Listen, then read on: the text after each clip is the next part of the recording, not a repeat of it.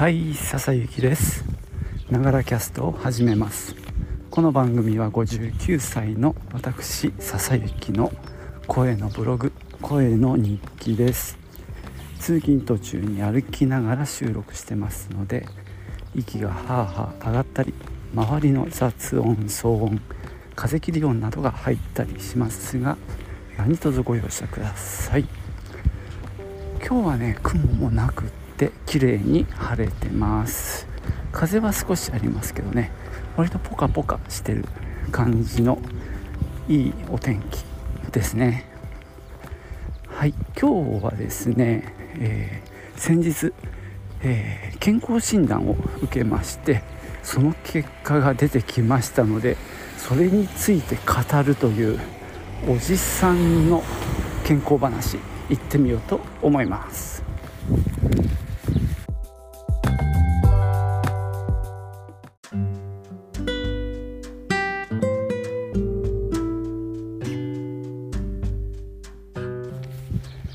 まあ、定期健康診断っていうのがね、まあ、年に1回、えー、協会憲法の計らいで受診できてるわけなんですけども今回はですねちょうど、えー、誕生日が過ぎたところで受けました。59歳ですね。そこでの結果でまあこの年になるとですね健康診断の結果がやってくる青い封筒を開ける時に結構ドキドキしますね。あの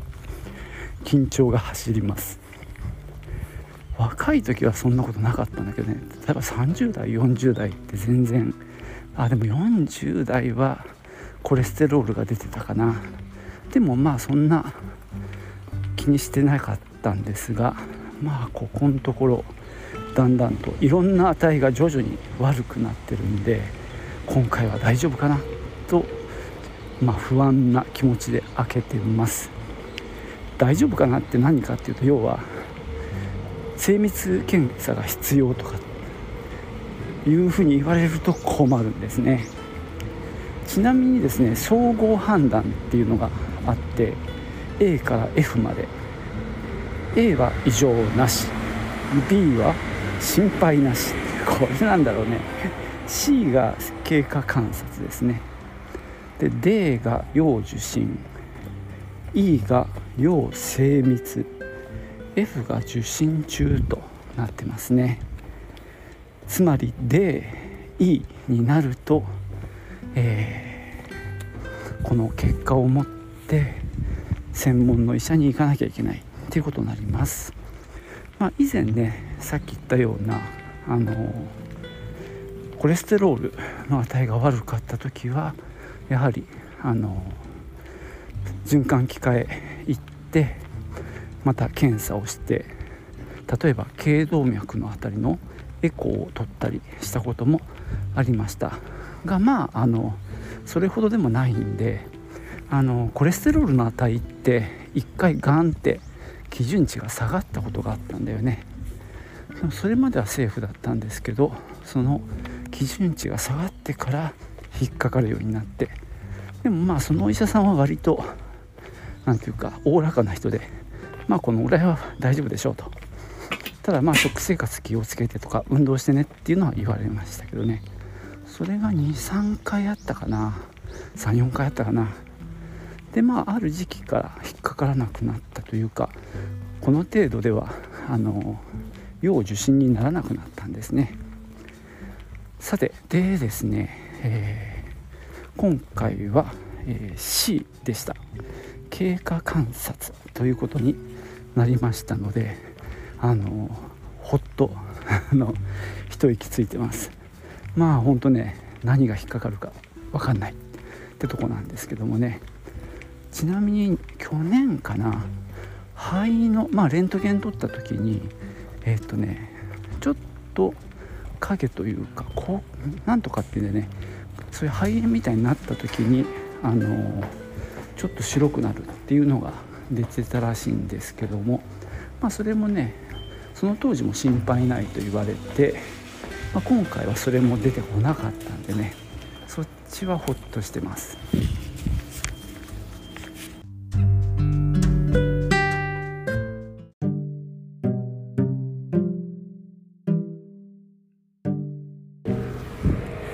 そうだ。前提として言っておかなきゃいけないのがえー、っと私2019年の、えー、春にですね腸閉塞の手術をしたんですね。もうすごい肌が本当に死ぬほど痛いっていう経験をしてでもうあの緊急手術をしてただまあ幸いねあの腸は切らずに済んだんですけどもまあ回復の手術をしてでその後ねやっぱりいろんな数値が悪くなってたんですね、まあ、当然その年から始まって192021 3回検診。で今回4回目だったんですよ。で例えばなんですけどあの検診の時にあのバリウム飲みますよね。あれもねあのよく読むとそういう手術をした人はやめてくれって書いてあるのね。でそこでその検診のそのバリウムの検査のところでその辺の話をしたところやめましょうっていうことになってそこから3年間、えー、バリウムのけんバリウムの検査はしてないんですね。逆にまあ胃カメラやった方がいいかなって思うぐらいだったんですけど今年はねあのいろいろ流れ作業的にあの検査していくんだけどあの医者の先生の問診があるんですね。そこであのバリウムどうしたらいいですかね？って言ったら、まあ、先生は、まあ、便もちゃんと出てるんであれば、まあ、大丈夫でしょう。っていうことで、まあ、一応ね大丈夫って言ってもらったんで今年はね久しぶりにバリウム検査しました。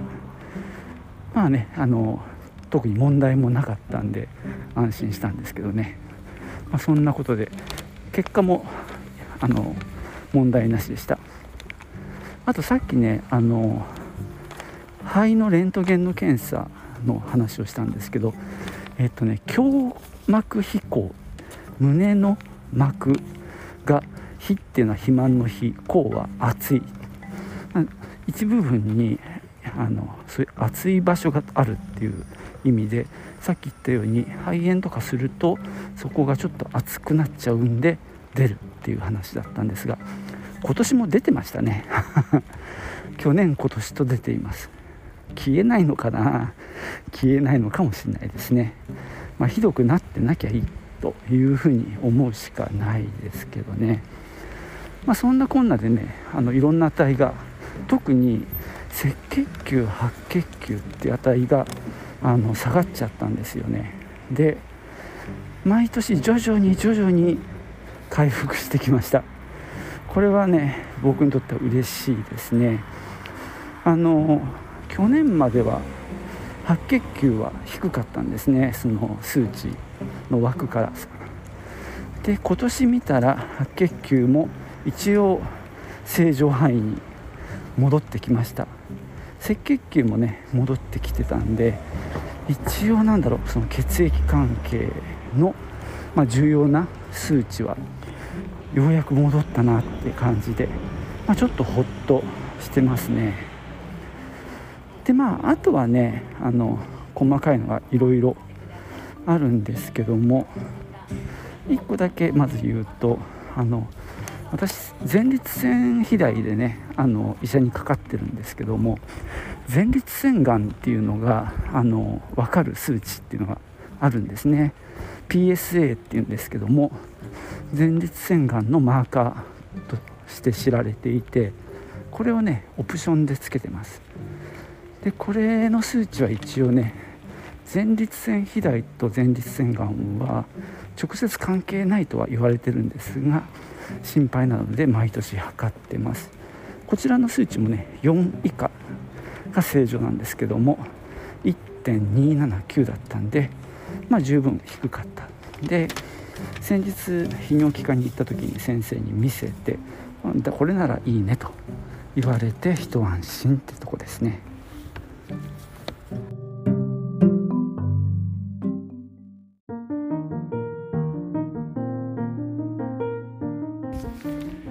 さてもう一つですね気になってるのがえー、っとね血糖値なんですね。えー、っとね空腹時血糖はまあなんとなんとかというかまあまだまだ大丈夫って感じなんですが HbA1c、えー、ヘモグロビン A1c という値が、えーとね、5.6未満はがいいんですけども今年5.6になりました。えっ、ー、とね5.45.55.6とですね0.1コンマ1ずつ上がって今年その境界線をギリあの超えたというか満たさなかったんですね、えー、僕の理解では空腹時血糖っていうのはまあその時のピンポイントの値その時のですねを示すんですけども HbA1c っていうのは、えー、ここ数ヶ月間の、えー、血糖値の、まあ、平均のようなものらしいです、まあ、これもねあれなんですよ。オプションで入れているものでわざわざオプションで入れて数値がギリダメだったっていうのがねチート残念でしたけども一応ちょっとねここのところ気になってるので、えー、様子を見てたんですけどね。ただまあそれはね、えー、経過観察っていう C の、えー、評価がついてます。まあちょっとあれかな。気にした方がいいんでしょうね。この話はね結局のところ食生活と運動っていう話であれと一緒ですよ。あのコレステロールと同じなんですよね。だからまあ結局はそこに尽きると、まあ、生活習慣病の一種かもしれないですね。でまあそれを裏付けるようにというか体重も若干増えまして。でもね俺は体重少なくって評価が悪いんですよ。BMI が。その正常値よりも少ないっていう方で痩せすぎなんですよね。で今回は太ったので4キロぐらい太っ太ったのかなこの1年で。ちょっと太りすぎかもしれないんですけども、まあ、それで正常範囲にようやく入ってきました。でさらに嬉しくないんですが福井っていうねお腹周りもそれに伴って増えました。まあ別に筋肉増やしてるわけでもないんでただお腹がたるんだっていうだけの話だなとは思ってるんですけども。まあそのなんだろう。別に悪い値ひどい値とは違うんで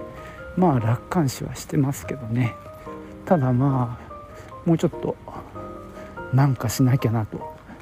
ジムにも通ってはいるんですけどもそれはもうねズンバのためだけで行ってるんでマシンとかは全くやっておりません、えー、ちょっと残念ですけどね。お金を払って行ってるんですけどもまあズンバでも楽しいからねそれだけやれるだけでも元は取れてるかなと思ってはいます。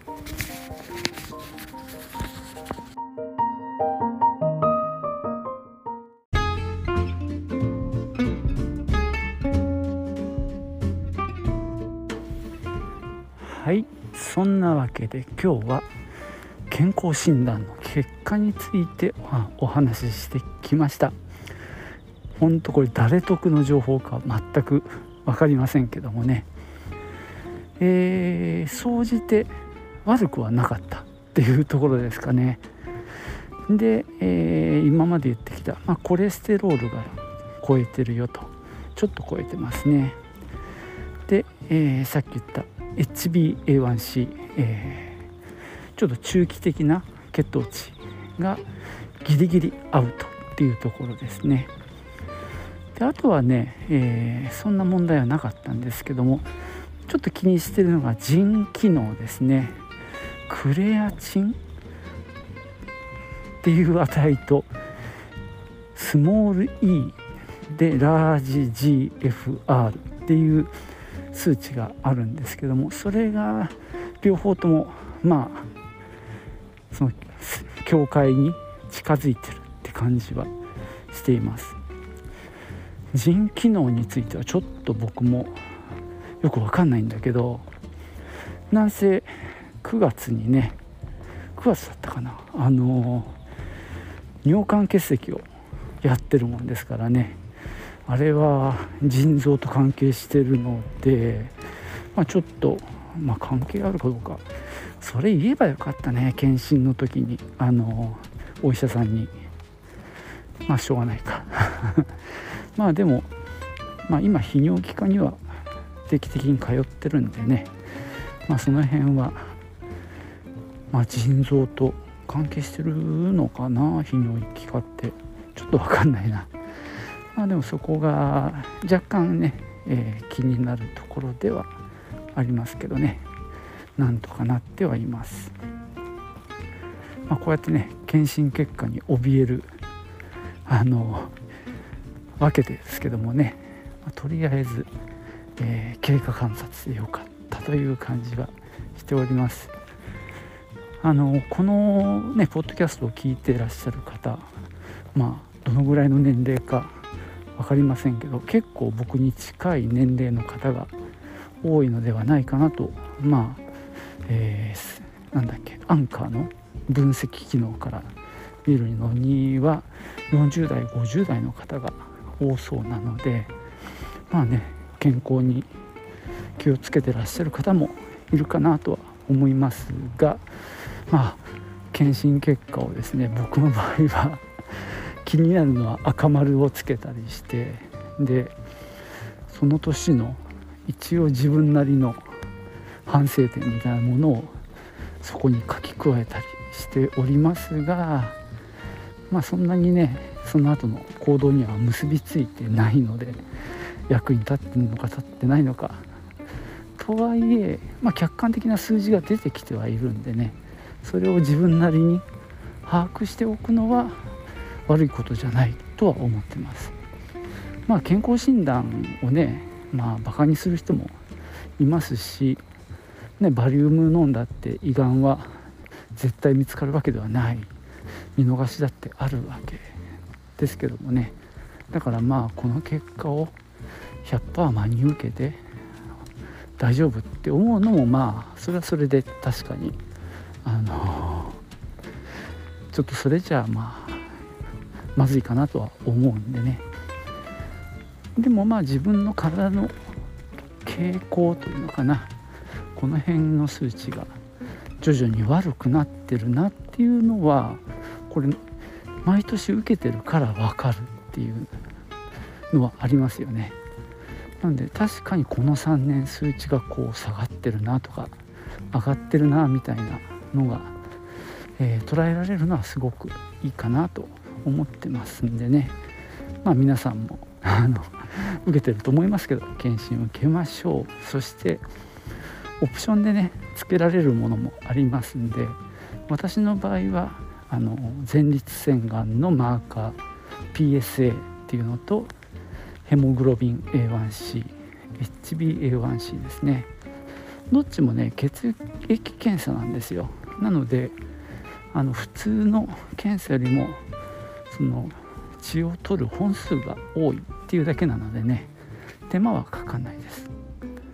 はい。では今日はここまでにしましょう。最後までお聴きいただきましてありがとうございました。ではまたね。チュース。